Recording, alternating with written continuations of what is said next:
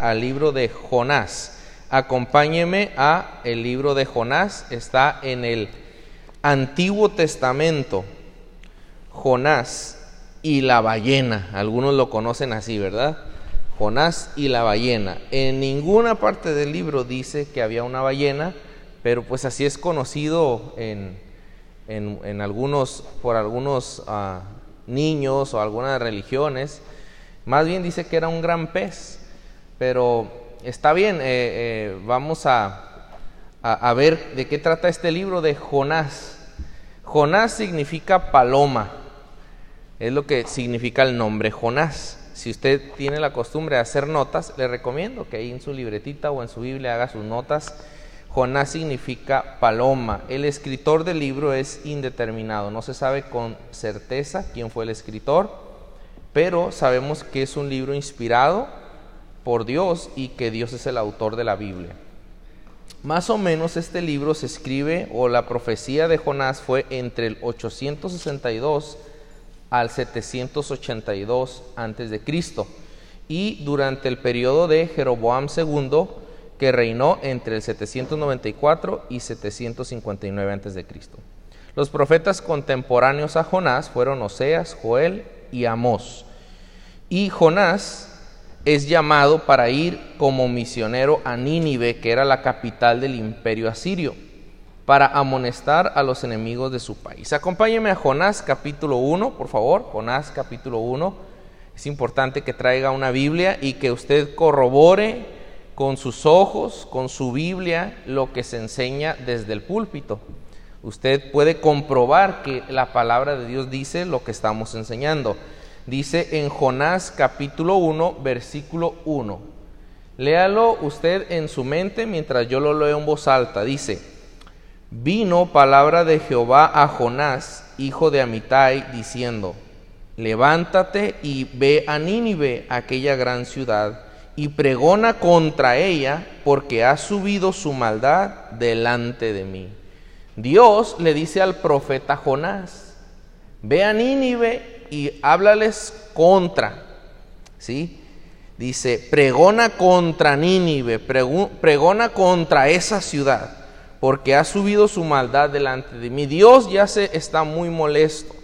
Hay quienes eh, escuché a un predicador ah, decir, y me parece algo interesante, eh, no lo he comprobado, creo que es algo que él lo encontró en un libro, que los ninivitas se convirtieron en expertos en desollar personas y dejándolos vivos, en quitarles la piel. Torturaban las personas y les quitaban toda su piel y hicieron ese como un arte malvado donde les quitaban la piel mientras estaban vivos y no morían mientras lo hacían. Pero algo muy perverso. Era una ciudad muy, ah, muy perversa, muy desviada de lo correcto. También habla en el libro de que Nínive había mucho eh, robo con violencia y ah, era una ciudad perversa. Eh, entonces el profeta escucha la orden de Dios. Dice ahí, levántate y ve a Nínive, aquella gran ciudad, y pregona contra ella. Y en el versículo 3 pasa algo muy interesante. Se espera del profeta, hermanos, que el profeta vaya cuando recibe la orden. Pero dice en el 3, Jonás 1.3, y Jonás se levantó para huir de la presencia de Jehová a Tarsis, y descendió a Jope y halló una nave que partía para Tarsis, y pagando su pasaje, entró en ella para irse con ellos a Tarsis, y luego que dice, lejos de la presencia de Jehová. Dios le dice, ve a Nínive, y Jonás dice, no voy a Nínive, voy a Tarsis. Porque voy a huir de la orden que Dios me está dando. ¿Por qué Jonás quiso huir de lo que Dios le decía que hiciera? Porque los ninivitas, los asirios, hermanos, eran enemigos de su pueblo. Entonces Jonás razonaba y Jonás decía, si yo voy a hablarle a los ninivitas acerca de su maldad, ellos se van a arrepentir y entonces Dios los va a ayudar porque Dios es bueno. Amén. Hay quienes dicen que en el Antiguo Testamento nomás vemos un Dios malo, pero aquí el malo era Jonás. porque Dios quería ayudar a los malos. Y dice Jonás, no hombre, si voy y les hablo, ellos se van a arrepentir y yo lo que quiero es que Dios los mate. Eran el pueblo enemigo de Dios. Entonces Jonás, ah, por esa razón y probablemente el temor, este, ah, muchos factores, eh, entró en un conflicto donde él, eh, eh, él no quería ir y predicarles a los ninivitas para que se arrepintieran. Entonces Jonás paga su boleto para irse a Tarsis en vez de ir a Nínive. ¿sí? Mire que es muy interesante este versículo, porque nos enseña que un hombre quiere esconderse de Dios. Y era un profeta, hermanos. Dice ahí, la palabra de Dios dice, lejos de la presencia de Jehová, y lo dice, para huir de la presencia de Jehová. Vea lo que dice en el versículo 4. Pero Jehová hizo levantar un gran viento en el mar y hubo en el mar una tempestad tan grande que se pensó que se partiría la nave. Y los marineros tuvieron miedo y cada uno clamaba a su Dios y echaron al mar los enseres que había en la nave para descargarla de ellos, pero Jonás se había bajado al interior de la nave y se había echado a dormir. Y el patrón de la nave se le acercó y le dijo, ¿qué tienes, dormilón? Levántate y clama a tu Dios Quizá Él tendrá compasión de nosotros y no pereceremos. Pues resulta, para no leer todo el pasaje, hermanos, que ellos encuentran que, Dios está mandando una tempestad grande porque Jonás estaba huyendo de Dios de la voluntad de Dios, de donde Dios lo había mandado. Se viene una tempestad grande, ellos sienten que el barco se va a partir, ellos sienten que van a quedar ahí en medio del mar y entonces dicen, vamos a echar un volado a ver quién es el que está aquí causándonos este problema delante de nuestros dioses. Y Jonás les dice, ¿saben qué? Yo soy un profeta, Dios me mandó a mí y me vine para acá, Tarsis. Yo me voy, échenme a mí al mar y si me echan al mar van a ver que todo se va. Y sí, como Jonás dijo, mire, en el versículo 15, ahí en Jonás 1.15, y tomaron a Jonás y lo echaron al mar y el mar se aquietó de su furor. Y temieron aquellos hombres a Jehová con gran temor y ofrecieron sacrificio a Jehová e hicieron votos. Pero Jehová tenía preparado una ballena. Ahí dice una ballena. No, dice un gran pez que tragase a Jonás. Y estuvo Jonás en el vientre del pez tres días y tres noches. Es interesante, hermanos, que algunos que cuestionan la Biblia han tratado de usar esta referencia para burlarse, para decir, ay, ¿cómo vas a creer en la Biblia si habla de un hombre que fue tragado por una ballena? Pues no es el único hombre en la historia de la humanidad que ha sido tragado por una ballena, por una ballena, por un pez. Sí, ya me contaminaron los mundanos. Bueno, no ha sido el único. Sí, hay registros de personas que han sido tragados por peces y que han sobrevivido. ¿Sí? Pero independientemente de que no haya otros registros, la Biblia lo registra y Jesús lo confirma en el Nuevo Testamento.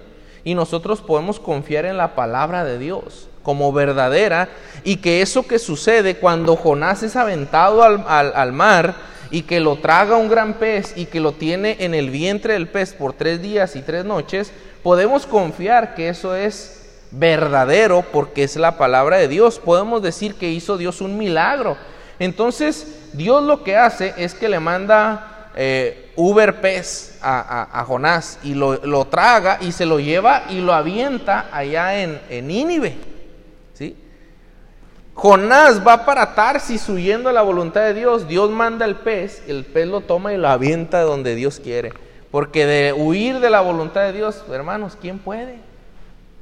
Ahí tratamos de escondernos y Dios manda tempestad y no podemos huir de la presencia de Dios.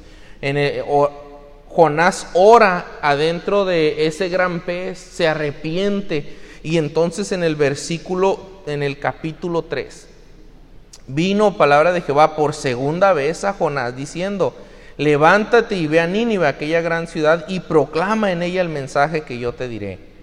Y ahora sí dice, y se levantó Jonás y fue a Nínive conforme a la palabra de Jehová. Entonces ahora sí, hermanos, Jonás se lanza y va al mandato que Dios le ordena a Nínive y les predicaba diciendo, aquí a 40 días Nínive será destruida. Y los hombres de Nínive creyeron a Dios y proclamaron ayuno y se vistieron de silicio desde el mayor hasta el menor de ellos.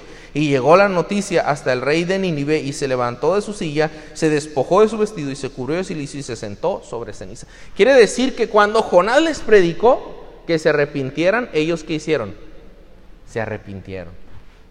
Entonces Dios extendió su misericordia a los ninivitas. Jonás quería que murieran, pero Dios quería ayudarlos y quería perdonarlos. Por eso mandó a su, a su predicador, a su profeta. ¿sí? Más adelante vamos a ver que años, años después Dios manda juicio contra Nínive porque los ninivitas no, no se mantuvieron, eh, después de que se arrepintieron, no se mantuvieron ahí, sino que se volvieron a desviar. ¿sí? Pero ese es en otro libro. Aquí se centra en el personaje Jonás.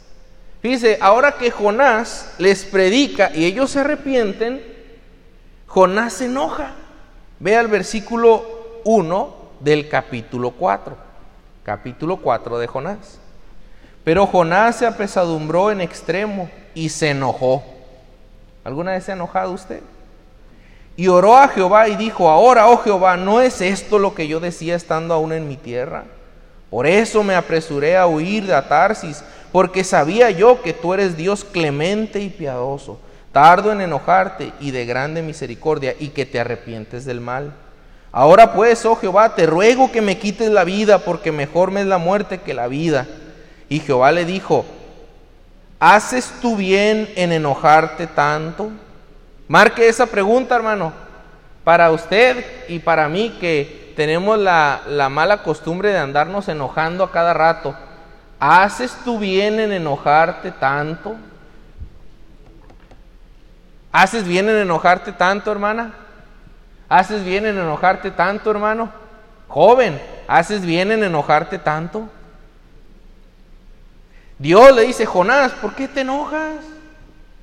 Y luego Jonás le contesta al terco, necio Jonás. Y salió Jonás de la ciudad de Acompó y hacia, hacia el oriente de la ciudad y se hizo allí una enramada. Y se sentó debajo de ella a la sombra hasta ver qué acontecería en la ciudad. O sea, Jonás estaba esperando que Dios mandara el juicio y destruyera a Nínive. Y ahí está esperando y viendo. Y preparó Jehová Dios una calabacera, la cual creció sobre Jonás para que hiciese sombra sobre su cabeza y le librase de su malestar. Y Jonás se alegró grandemente por la calabacera. Se está Jonás sentado, pero le está pegando el sol como el de ayer y hoy aquí, pero en el pleno solazo está sentado esperando que Dios mande el juicio. Dios levanta una calabacera para que le dé sombrita. Si estaba así como que un arbolito que le da la sombrita. Y dice, pero al venir el alba, el día siguiente, Dios preparó un gusano, el cual hirió la calabacera y se secó. Y aconteció que al salir el sol, preparó Dios un recio viento solano. Viento solano es como esos vientos calientes que te pegan en la cara. Está haciendo calor y viene un viento, pero el viento caliente y tú estás sudando y estás de mal humor y te pega el viento. como que te hace hasta ponerte más de mal humor, ¿verdad? Y el sol hirió a Jonás en la cabeza y luego dicen que estaba pelón y, y en la cabeza Jonás y se desmayaba y deseaba la muerte, diciendo, mejor me sería para mí la muerte que la vida. Entonces dijo Dios a Jonás, ¿tanto te enojas por la calabacera? Y él respondió, mucho me enojo, hasta la muerte. Como los jóvenes, ¿verdad? Me enojo, estoy enojado. No me quieres dejar el internet y mi celular, estoy enojado, mamá. Cálmate, hijo, está bien que te enojes tanto. Ay, no, no sabes lo que siento, mamá. Hombre, casi se quieren suicidar. Nomás porque le quitaron el celular cinco minutos tan largos del día. O la televisión, ¿verdad? Mucho me enojo hasta la muerte, dijo Jonás, que le está pegando el sol fuerte.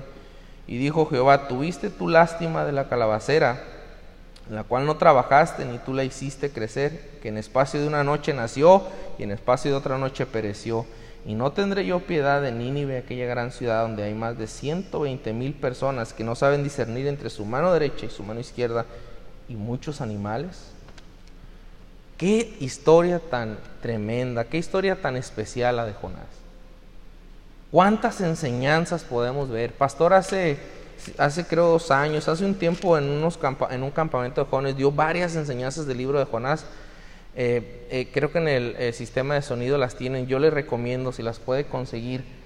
Un hombre con una comisión dada por Dios, pero él no está de acuerdo con lo que Dios le manda, vemos aquí.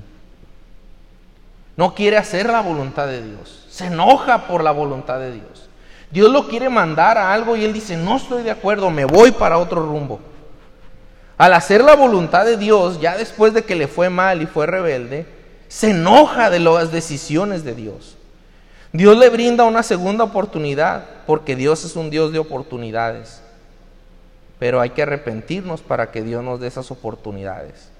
Dios hace una obra milagrosa por la obediencia de un hombre a pesar de él, no por él. Jonás era un rebelde y a pesar de su rebeldía Dios obró a favor de Nínive.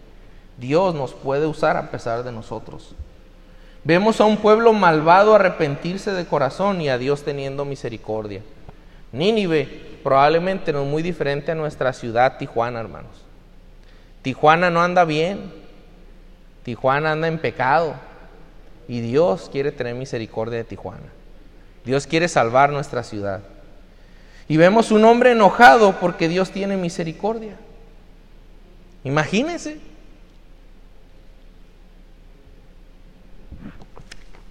Que nos enseñe Dios con estos libros tan que ilustran tanto la vida de nosotros, hermanos.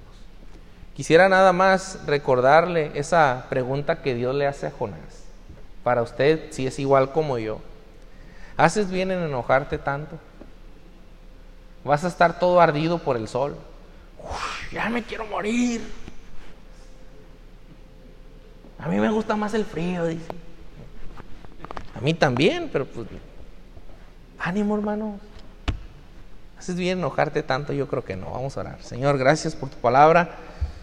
Gracias por tantas enseñanzas que vemos en este libro y en toda la escritura. Señor, danos la convicción de dejar lo que no nos conviene y buscar tu palabra cada día. Bendice las decisiones que tomamos y obra para que aprendamos de la vida de Jonás y no cometer los errores que él cometió, pero también imitar las cosas que hizo bien. Danos de tu gracia, ayúdanos nuestro carácter, ayúdanos Señor con tu Espíritu Santo obra nuestro corazón. Te lo pido y bendice las clases en el nombre de Cristo Jesús. Amén y amén. Muy bien, hermanos. Vamos a dividirnos nada más a.